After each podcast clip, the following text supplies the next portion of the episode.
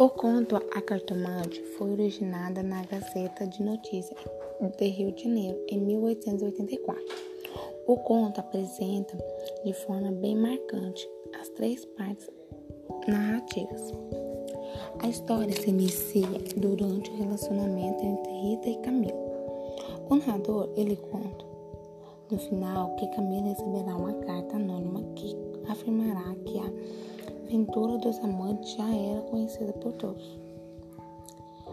E Camilo decide então rarear suas visitas à casa de Vilela.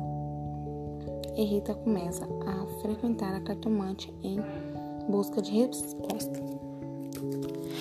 E a, e a cartomante ela acaba restringir-lhe a confiança.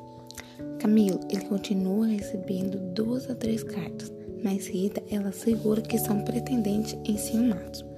Mas fiquem alerta que caso que caso fossem endereçados à sua casa.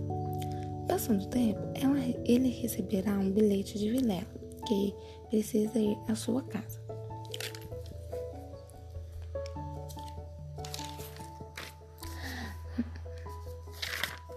Mas Mas, com medo, ele vai até a casa de Vilela. Mas durante o seu trajeto, ele fica parado na casa, na, em frente à casa da cartomante e decide ir consultá-lo.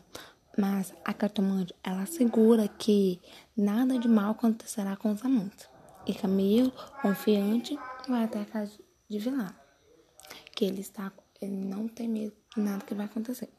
Ao entrar na casa de Vilela, ele encontra seu amigo com a feição des descomposta e assombrado e vê Rita ensanguentada.